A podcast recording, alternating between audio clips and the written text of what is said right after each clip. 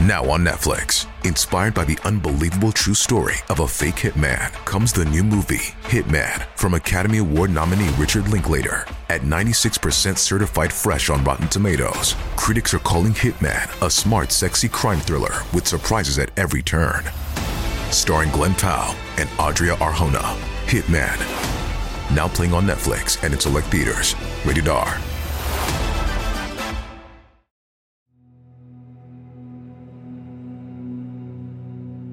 Et si je vous disais que la série Peaky Blinders s'était inspirée d'une histoire vraie? Ouais, les Peaky Blinders ont bel et bien existé, mais pas de la façon dont vous le croyez. Au risque de vous décevoir, il n'y a pas eu de vrai Thomas Shelby, ni d'Arthur Shelby, ni de famille Shelby, ou même d'entreprise Shelby.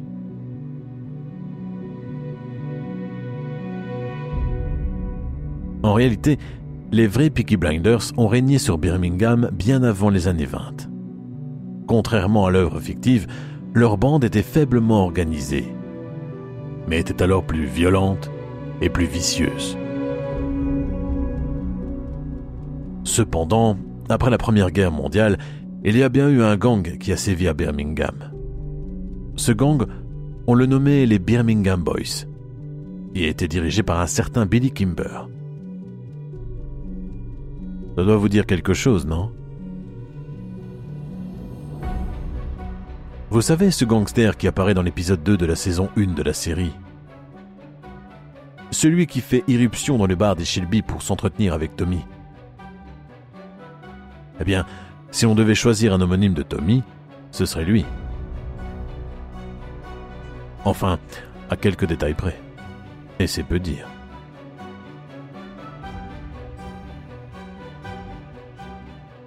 Mais il n'y avait pas que lui comme personnage ayant réellement existé dans la série.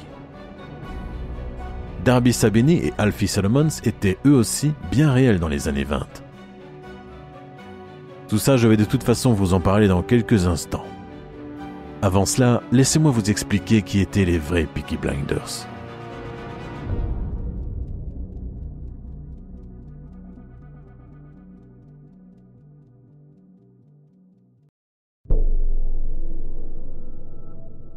Pour comprendre l'origine des vrais Peaky Blinders, il est tout d'abord important de parler des sloggers.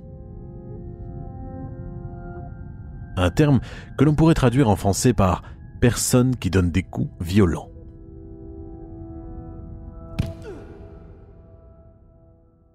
À l'origine, il s'agissait d'un terme utilisé dans le monde de la boxe, dans les années 1820. Mais son usage s'est rapidement répandu en dehors du ring. Pourquoi parler des sluggers, appelés aussi des slugging gangs? Parce que c'est à partir de là que tout a commencé.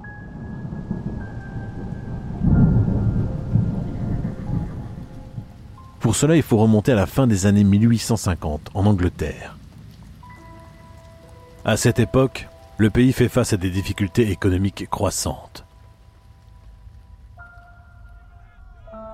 Des difficultés qui vont par la suite entraîner un autre problème, plus grave. L'émergence de la violence dans les quartiers pauvres.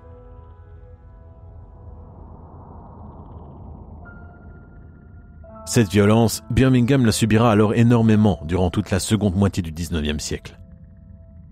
Notamment avec l'apparition de bandes de jeunes voyous, appelées plus tard les sloggers.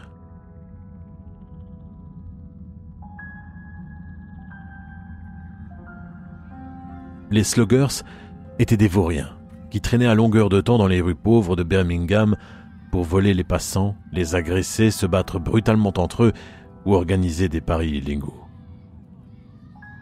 Ils n'avaient rien d'autre à faire, si ce n'est de s'adonner à des activités peu scrupuleuses et troubler l'ordre public.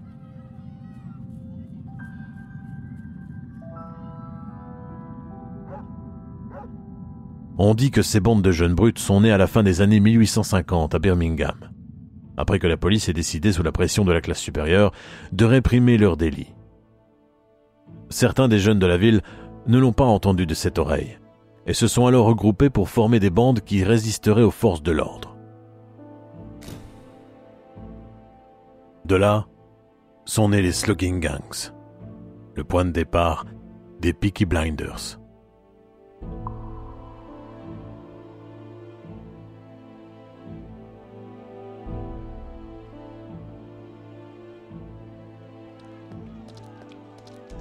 Après ces interventions policières, les sloggers, ou membres des slogging gangs, se sont donc mieux organisés et ont formé des bandes qui lutteraient contre la police pour pouvoir continuer leur délit en toute impunité.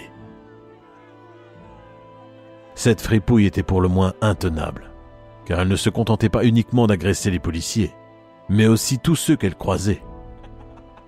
Hommes, femmes, jeunes ou vieux. Des gangs de rue comme ceux-ci, il y en avait également dans d'autres villes, comme à Manchester, Salford, Liverpool ou Londres. Mais c'est à Birmingham que les crimes étaient les plus virulents.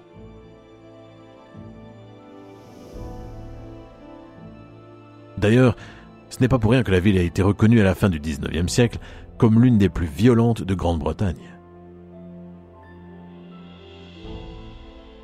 Dans les rues sombres et malfamées de Birmingham, les Sluggy Gangs étaient rois. Chaque bande était environ composée d'une centaine de jeunes. La plupart étaient armés, que ce soit avec des couteaux, des lames de rasoir ou des marteaux. Accoutumés des vols, des émeutes et des meurtres, ils créent une atmosphère des plus effrayantes dans la ville. La police a du coup tenté de faire de son mieux pour contrôler cette situation chaotique, mais en sous-effectif, elle ne pouvait malheureusement rien faire.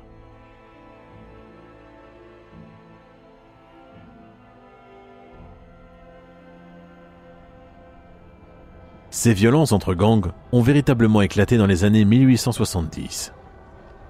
À cette période, il n'était pas rare de voir des groupes de centaines de jeunes se battre pendant des heures. Et ce parfois jusqu'à la mort.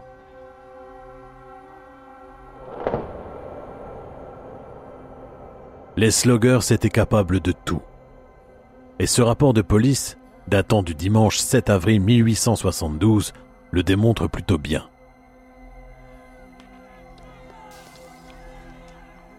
Ce jour-là, un groupe de jeunes composé de 400 individus environ se rassemble dans le quartier de Cheapside pour semer le chaos. Ils brisent des vitres et créent un énorme désordre dans la zone, à la grande consternation des habitants. Après ça, ils se dirigent vers le quartier de Hill Street et continuent leur foutoir en lançant des briques et des pierres sur les fenêtres des commerçants. L'un d'entre eux est d'ailleurs touché et transporté plus tard à l'hôpital. Pourtant, ces jeunes brutes ne s'arrêtent pas là.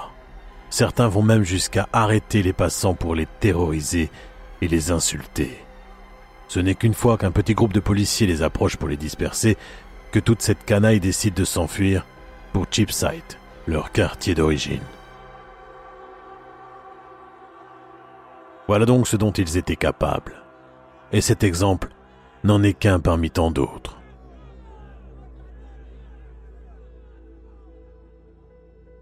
D'ailleurs, trois jours après ces faits, les jeunes voyous remettent ça. Armés de bâtons et de grosses pierres, ils sont cette fois-ci entre 70 et 80 individus. Le groupe se rassemble alors près du centre-ville de Birmingham, et là, que font-ils? Il lapide un agent de police. Deux d'entre eux sont arrêtés. Devinez quoi? Le premier, nommé John Gabon, n'a que 13 ans, tandis que le second, Michael Lowry, a seulement un an de plus. Ouais, la plupart des sluggers étaient des jeunes adolescents. Mais il valait mieux ne pas se fier aux apparences. Si vous aviez le malheur un jour de vous en prendre à eux, les conséquences pouvaient être terribles. Le témoignage du magistrat Alderman Melson, une des victimes des émeutes du dimanche 7 avril 1872, l'atteste bien. Le jour où les sloggers avaient tout saccagé, ils étaient passés devant sa maison. Ne voulant sûrement pas les laisser faire, M. Melson sort avec un bâton pour les frapper et tenter de les faire fuir. Mais son fils intervient. Et puis, tout vire au cauchemar. En effet, ce dernier suit la bande et agrippe leur chef. Seul contre tous, il se fait sans surprise violemment agresser. Les conséquences sont alors terribles. Le fils de M. Melson rentre chez lui couvert de sang, la lèvre et les oreilles coupées.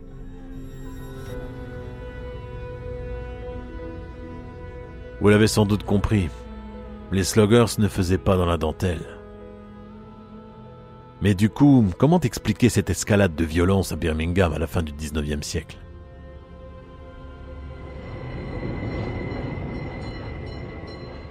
Eh bien, on peut tout d'abord l'expliquer par l'absence de lieux de loisirs pour la jeunesse des quartiers pauvres. En effet, en raison de la loi de l'époque, les jeunes garçons qui travaillaient généralement à l'usine n'étaient pas autorisés à travailler après 6 heures du soir. Par conséquent, après le boulot, ils traînaient dans la rue et se divertissaient comme ils pouvaient. Malheureusement, leur loisir était tourné vers la délinquance ce qui a dès lors favorisé l'essor de la violence.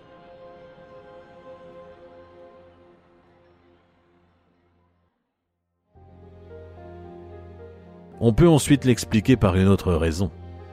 Une raison qui remonterait aux années 1840, période pendant laquelle s'est développé un profond antagonisme de la classe ouvrière de Birmingham envers les forces de l'ordre.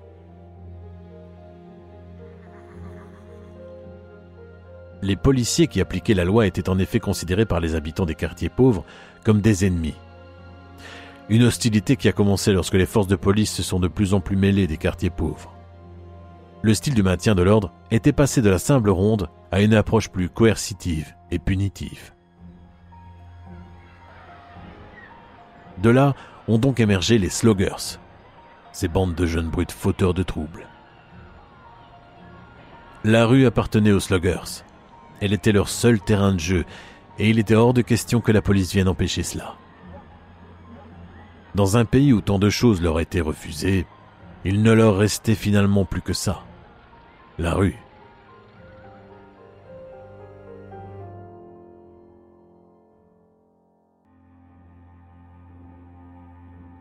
C'est entre 1867 et 1880 que les délits ont été les plus fréquents. À cette période, la police est confrontée à des violences systématiques lorsqu'elle essaie d'empêcher les troubles de voisinage des sloggers.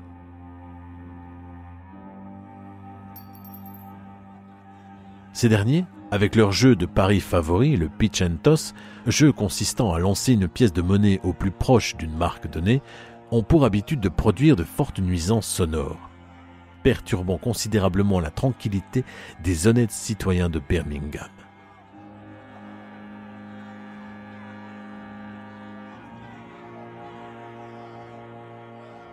À plusieurs reprises, les policiers ont pourtant tenté d'intervenir sur les lieux. Mais les jeunes voyous les repoussaient systématiquement avec des jets de pierre. Lors de ces ripostes, des officiers de police sont alors gravement touchés, contraignant certains à ne plus vouloir se confronter aux sloggers.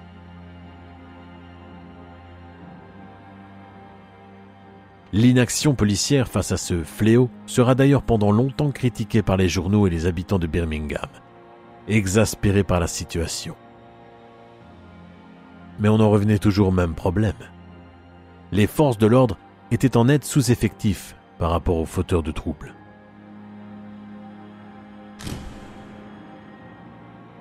Prenons l'exemple de l'année 1867, où la police de Birmingham disposait uniquement d'un effectif de 400 agents, soit un policier pour 813 habitants. À partir de là, Comment voulez-vous résorber le problème? Il n'est pas étonnant que par la suite, les problèmes liés aux gangs de rue se soient intensifiés. En effet, la vermine de Birmingham a continué à s'attaquer aux policiers lorsque ceux-ci tentaient d'arrêter leur partie de jeu d'argent. Les agressions contre les piétons se sont poursuivies. Et puis, les bagarres entre bandes se sont multipliées. Bref, les rues de Birmingham devenaient, nuit après nuit, la scène d'une violence presque incontrôlable. La brutalité qui régnait dans les quartiers ouvriers de la ville a dès lors fini par attirer l'attention au niveau national. Et Birmingham a été méprisé dans tous les coins d'Angleterre.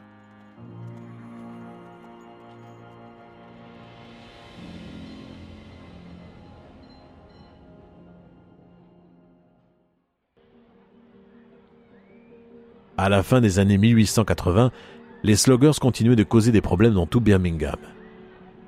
À cette période, les gangs de brutes n'étaient pas ce qui manquait. Ils émergeaient de plus en plus, et c'est ainsi que sont nés les Peaky Blinders.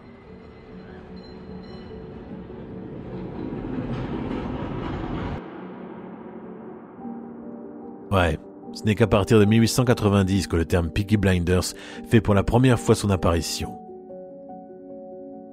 Du coup, qui était-il? D'après ce qui se disait à l'époque, ils auraient été l'un des gangs de rue les plus redoutables de Birmingham. N'allez cependant pas croire qu'ils étaient du genre à bien s'habiller, charismatiques ou respectés par la classe ouvrière birminghamienne, comme dans la série. Non, non. En fait, ils étaient tout le contraire.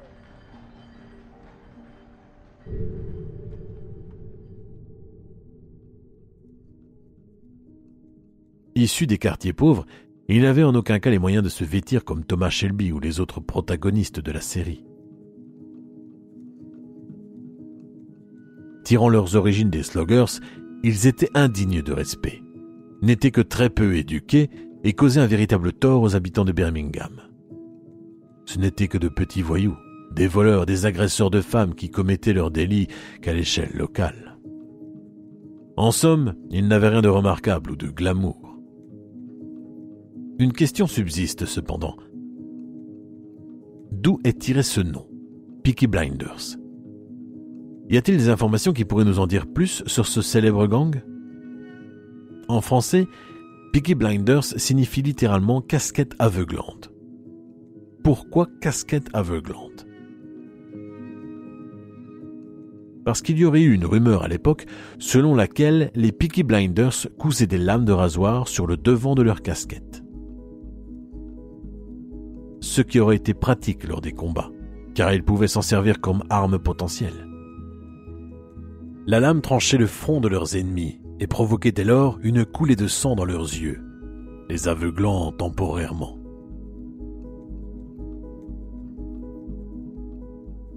Mais cette légende est-elle vraie?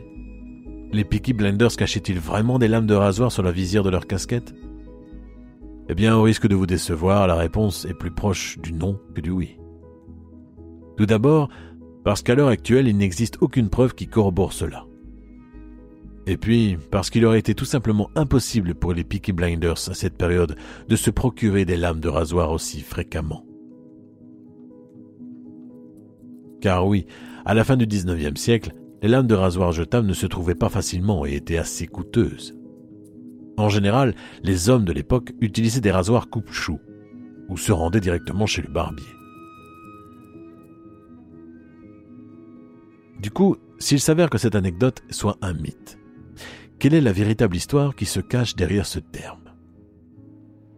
En fait, cette appellation tirerait son origine du fait que les Peaky Blinders avaient pour habitude de mettre leur casquette sur le côté, et qu'ils la pliaient de sorte à ce qu'on puisse à peine voir leurs yeux. D'où le terme casquette aveuglante.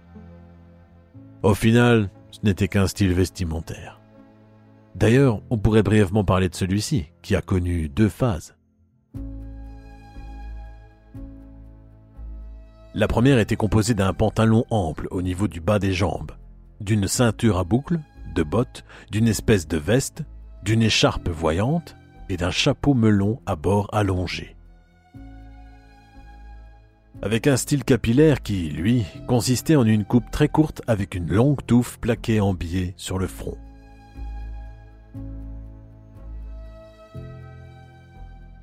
Puis, un autre style est apparu et a apporté deux changements. Les Peaky Blinders ont échangé leur chapeau melon pour des casquettes plates et leur coupe de cheveux est passée de la touffe plaquée à ce qui pourrait s'apparenter à une frange d'âne. Une frange qui donnait d'ailleurs une allure diabolique à celui qui l'arborait, d'après les témoignages de l'époque.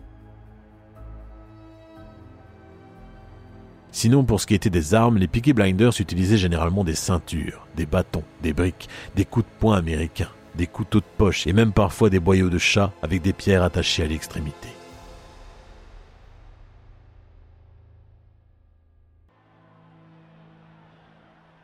Bien que les Peaky Blinders étaient connus comme une bande dans les années 1890, il est important de noter que l'expression devient par la suite, à partir du XXe siècle plus précisément, le nom générique donné à tout type de brut sévissant à Birmingham, faisant partie d'un gang ou non.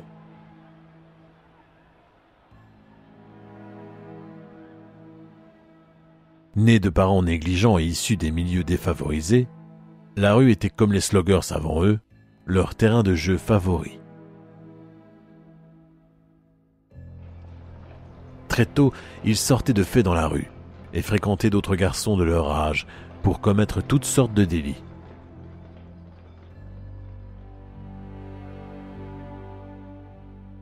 Les Peaky Blinders avaient en général entre 12 et 30 ans. Parmi eux, on peut citer Charles Lambourne, 12 ans, David Taylor, 13 ans, ou Henry Fowler, un autre jeune Peaky Blinders qui ne devait pas en être loin.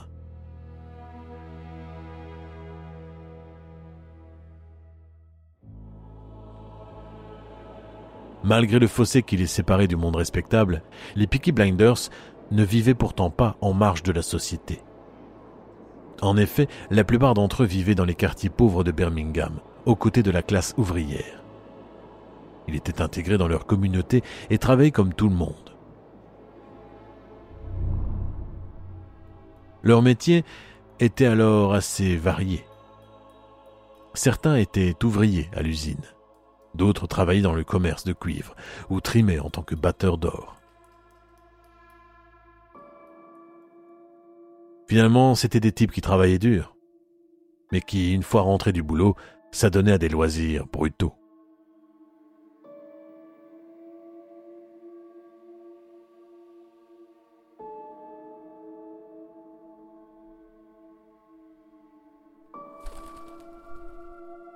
Seuls, les Peaky Blinders étaient considérés comme les plus grands lâches.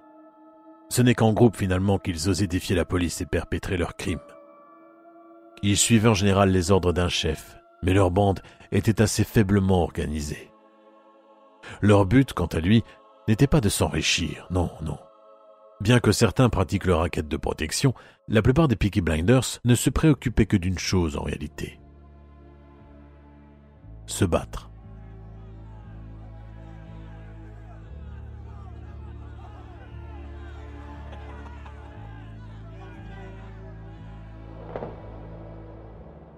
Il arriva alors que des Peaky Blinders se fassent arrêter, mais ils s'en sortaient toujours bien, et écopaient de peines relativement légères. Quelques jours, quelques semaines, voire quelques mois, mais bizarrement ça ne se comptait jamais en années. En fin de compte, cette clémence de la justice n'a fait que les pousser à continuer.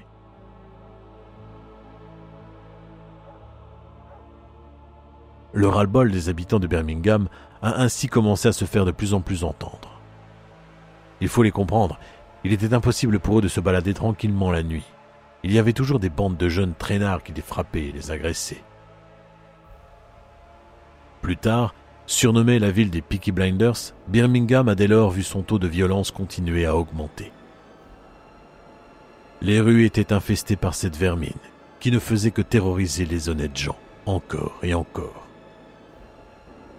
Heureusement, le règne des Peaky Blinders allait bientôt se terminer.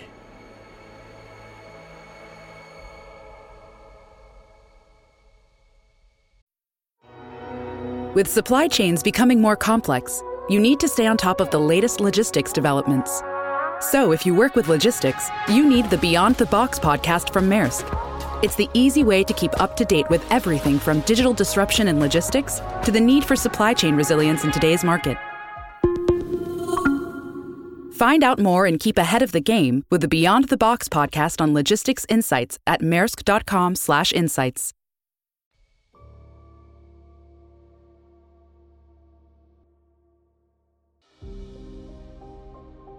Dans la série Peaky Blinders, et plus particulièrement dans la saison 1 et 2, il y a ce personnage, l'inspecteur Campbell. Son but dans l'histoire est de se débarrasser du crime et de la corruption qui sévissent à Birmingham. Physiquement imposant et plein de ruses, il fait de la lutte contre la pègre son cheval de bataille, en ciblant notamment les Shelby. Malheureusement, après quelques épisodes, Campbell faillit à sa mission et ne parvient pas à faire tomber les Peaky Blinders. On pourrait alors croire qu'il en a été de même dans la vraie vie. Mais ça n'a pas du tout été le cas. En effet, les vrais Peaky Blinders ont aussi eu leur inspecteur Campbell. Sauf que celui-ci s'appelait Charles Octon Rafter. Un officier de police originaire de Belfast qui a, contrairement au personnage fictif Campbell, réussi à se débarrasser de la pègre.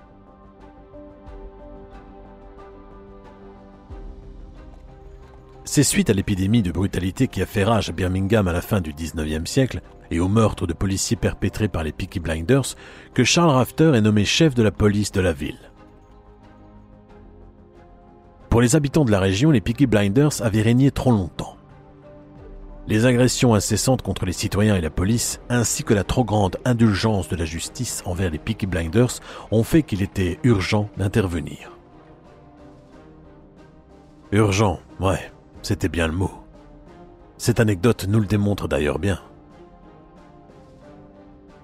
À l'apogée des Peaky Blinders, on raconte qu'un gang armé de ceintures à boucles et de couteaux se serait jeté sur un pauvre homme inoffensif pour le poignarder quasiment à mort, en plus de le battre sans pitié juste après. Un des témoins de la scène aurait par la suite témoigné, et se serait retrouvé à son tour poignardé par certains des membres de la bande alors qu'il quittait tranquillement le tribunal.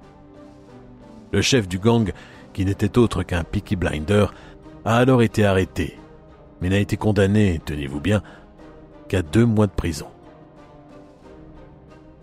La pression populaire, de plus en plus forte, a dès lors sans surprise poussé le gouvernement à agir.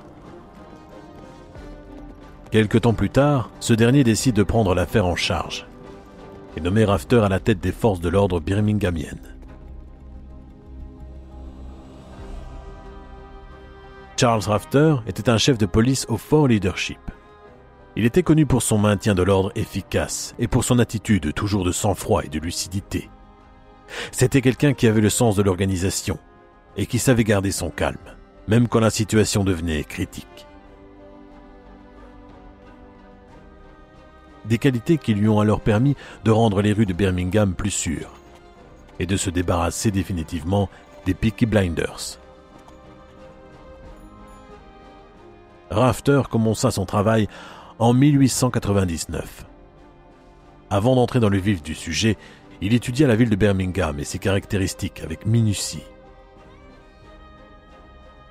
Puis, pour mener à bien sa mission, il veilla à ce que ses hommes soient les plus compétents possibles. Pour entrer dans ses rangs, il devait être intelligent, déterminé, vaillant, fort physiquement, capable de se battre et connaître toutes les lois qui régissent les arrestations.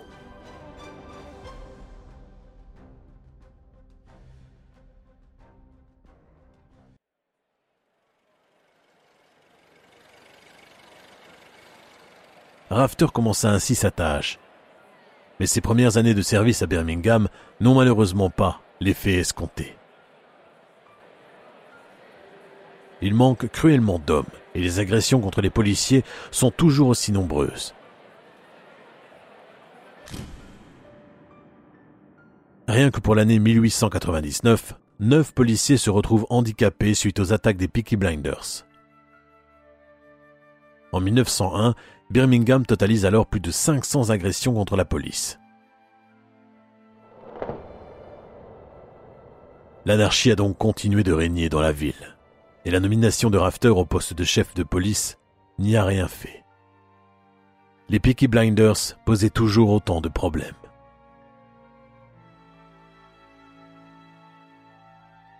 Il faudra finalement attendre le début des années 1910 pour que les Peaky Blinders soient enfin éliminés. Comment cela s'est-il produit?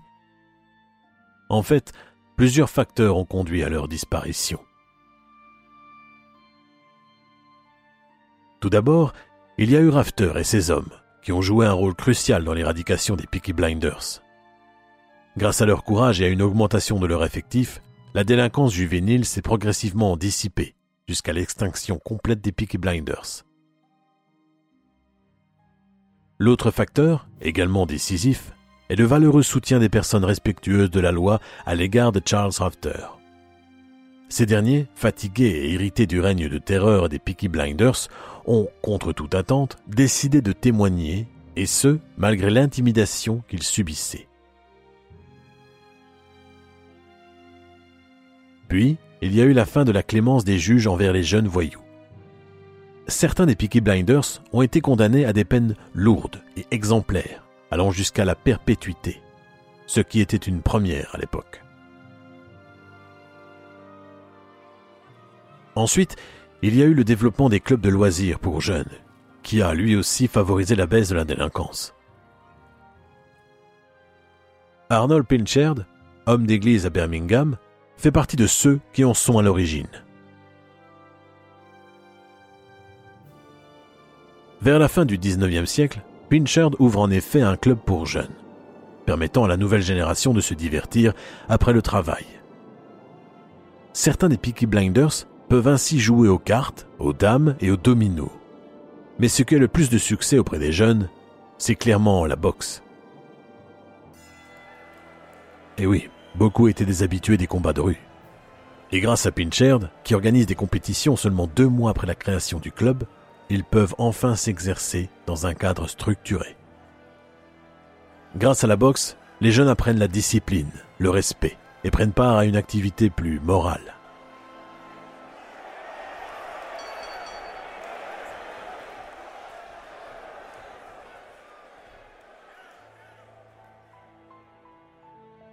En plus de la boxe, il y a également le football qui connaît un succès grandissant chez les jeunes de l'époque.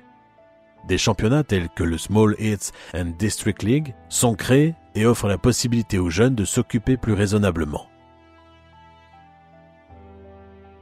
On pourrait aussi parler des salles de cinéma, autre divertissement qui a permis à la jeunesse de s'éloigner de la rue.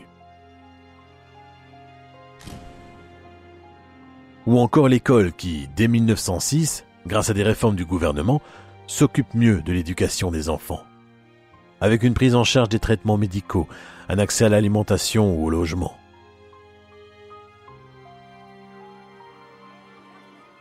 En résumé, la lutte contre la délinquance endémique à Birmingham ainsi que les aides sociales apportées aux jeunes ont permis à la ville de retrouver enfin de la superbe.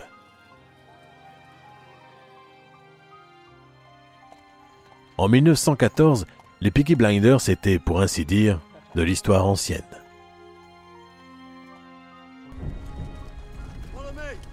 La plupart d'entre eux ont fini par s'engager dans l'armée et ont servi durant la Première Guerre mondiale. Peu malheureusement en sont revenus, et les rares qui avaient eu la chance de survivre étaient maintenant plus âgés et plus disciplinés.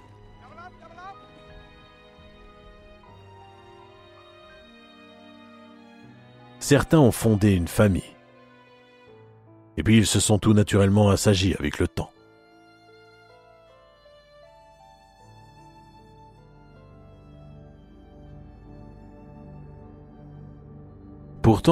Après la Première Guerre mondiale, la police lutte toujours contre des gangs de rue. Certains des Peaky Blinders ne s'étaient évidemment pas rangés durant l'entre-deux-guerres et ont continué à mener une vie de truand.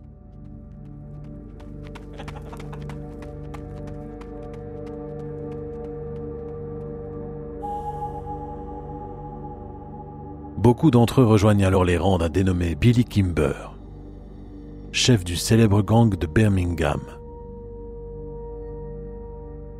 Connu pour avoir terrorisé les hippodromes d'Angleterre durant les années 20.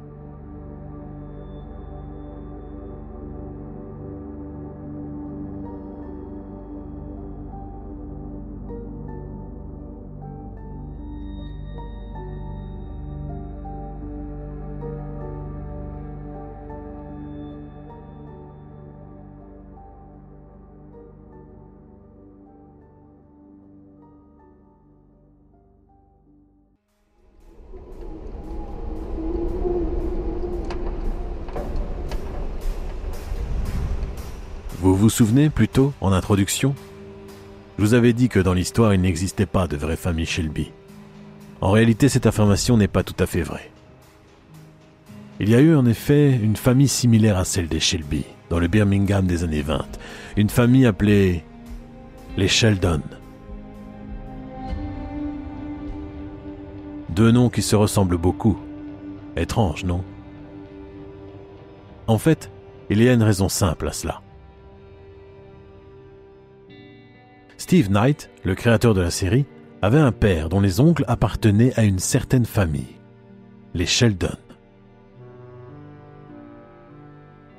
famille qui aurait régné par la peur à Birmingham dans les années 20. Certains de ses membres étaient alors connus comme étant des criminels notoires, notamment impliqués dans les jeux d'argent. Pour la série, Steve Knight a ainsi choisi un nom similaire au Sheldon. Et c'est comme ça que les Shelby sont nés. Mais en sait-on davantage sur les Sheldon? À vrai dire, pas tellement. Il existe toutefois quelques informations qui peuvent nous en dire plus sur cette famille si étrangement liée aux Shelby. Les Sheldon étaient une famille nombreuse, vivant à Birmingham dans les années 20. Ils vivaient dans une maison qui donnait sur Wheaton Street, au bout de laquelle se trouvait le véritable pub Garrison. Contrairement au reste de la fratrie, John, Samuel et Joseph, trois des frères Sheldon, décident de choisir la voie de la délinquance.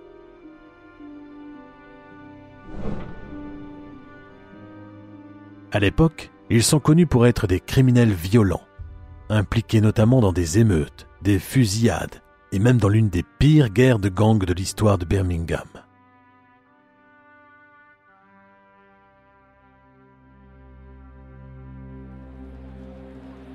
Comme les Shelby, ils avaient des affaires dans les hippodromes de Birmingham.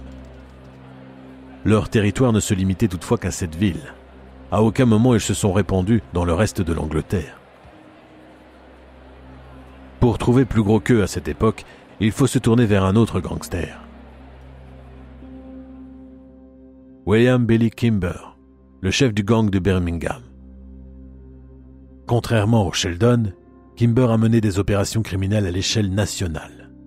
Et contrairement à la série, il n'était pas petit et ne venait pas de Londres. Kimber était en effet originaire du quartier de Summer Lane, à Birmingham. C'était un homme bien bâti, fort et charismatique.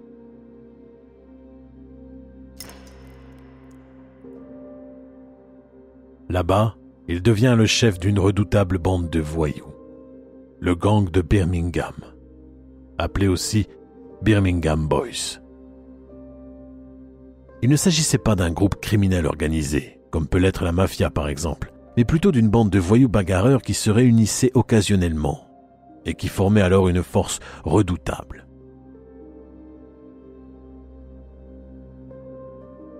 Son gang a sévi des années 1910 à 1930, s'étendant de Londres au nord de l'Angleterre. Durant ces années-là, Kimber était considéré comme le plus grand patron de la pègre du Royaume-Uni. C'était un gangster qui ne craignait personne, mais que beaucoup redoutaient. Au départ, il gagnait son pain sur les hippodromes, notamment par le biais du racket de protection et du vol par pickpocket.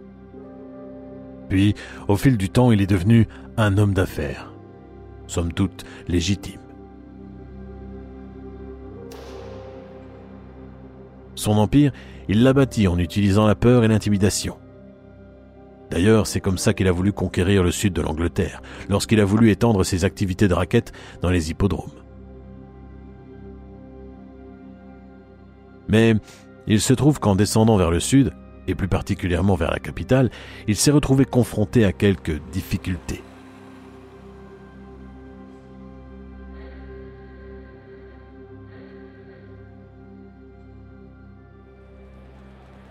En effet, pour s'approprier les raquettes des hippodromes de Londres, Kimber envoie ses hommes pour se charger de l'affaire.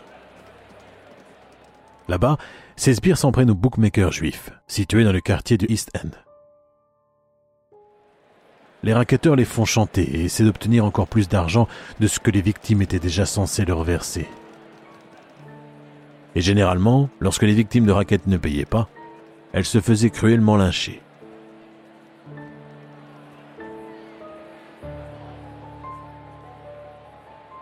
Cela a été alors le cas du véritable Alfie Solomons, un bookmaker juif londonien qui n'allait pas en rester là.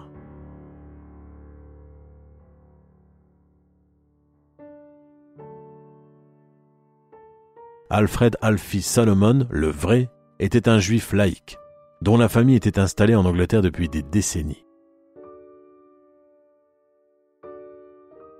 Contrairement à la série, ce n'était pas un récent immigrant ayant fui les pogroms antisémites de l'Empire russe.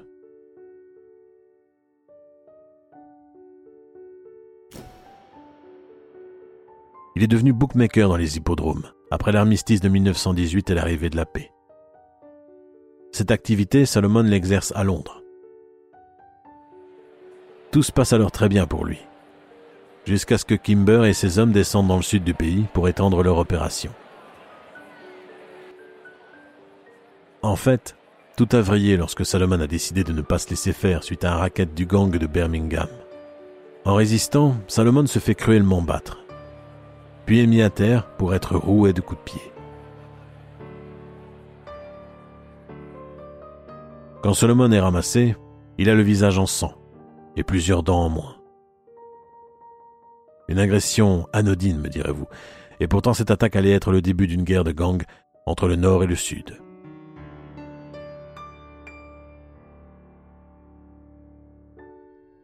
En effet, après avoir été sauvagement attaqué par la bande de Kimber, Solomon cherche de l'aide auprès d'un puissant gang opérant dans le sud de l'Angleterre. Le gang Sabini, dirigé par Darby Sabini, lui aussi représenté dans la série.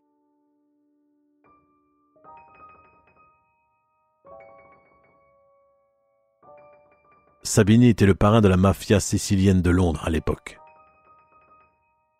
Sa famille, les Sabini, domina la pègre et les hippodromes du sud de l'Angleterre pendant une bonne partie du début du XXe siècle. Pour constituer sa mafia, on dit que Darby Sabini a fait venir plus de 300 hommes de main de la Sicile dans la capitale britannique. Devenu dès lors parrain dans son quartier, il aurait rendu justice à certaines personnes, réglé des conflits internes et protégé l'honneur de jeunes femmes. À l'image de Kimber, Sabini en imposait et ne craignait personne.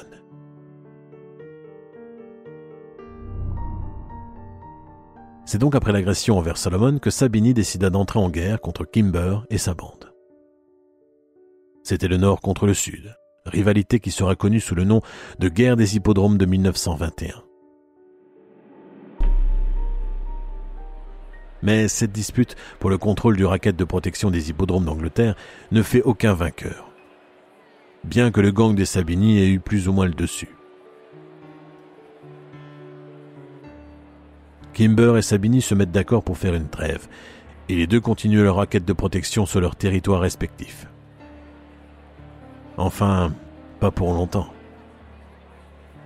Puisque la police, vers la fin des années 20, décide de s'en mêler et de tout faire pour éradiquer le racket des bookmakers dans les hippodromes du pays.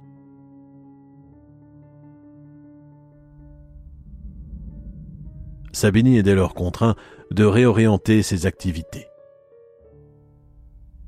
Quant à Kimber, il part en Amérique le temps d'un instant, pour ensuite revenir en Angleterre et continuer son racket dans une moindre mesure.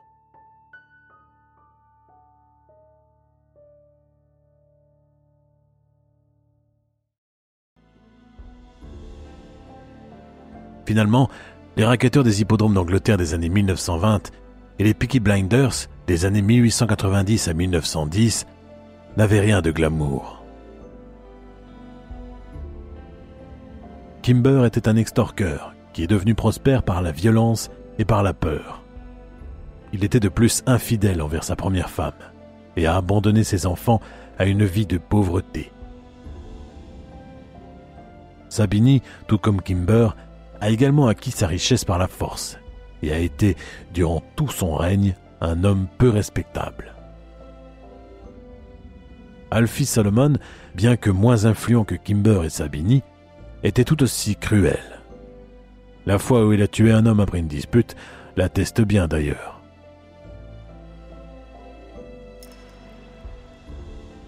Les frères Sheldon étaient connus pour être des crapules qui fuyaient systématiquement le combat loyal. Bref, on peut dire que tous les gangsters cités présentaient en quelque sorte les mêmes caractéristiques que les Peaky Blinders de la fin du XIXe siècle à savoir violents, vicieux, sadiques, immoraux, lâches au combat et indignes de respect. En fin de compte, ce n'est pas eux qu'il faudrait admirer, comme la Syrie voudrait nous le faire croire, mais ceux qui ont eu le mérite de leur tenir tête. Quand je dis ça, je parle bien évidemment des pauvres habitants de Birmingham qui se sont efforcés de rester honnêtes et de ne pas se tourner vers la violence à une époque où les Peaky Blinders régnaient en maître. Je parle de tous ces policiers qui ont eu le courage de se confronter à ces ordres de voyous au péril de leur vie. Les vrais héros, ce sont eux finalement.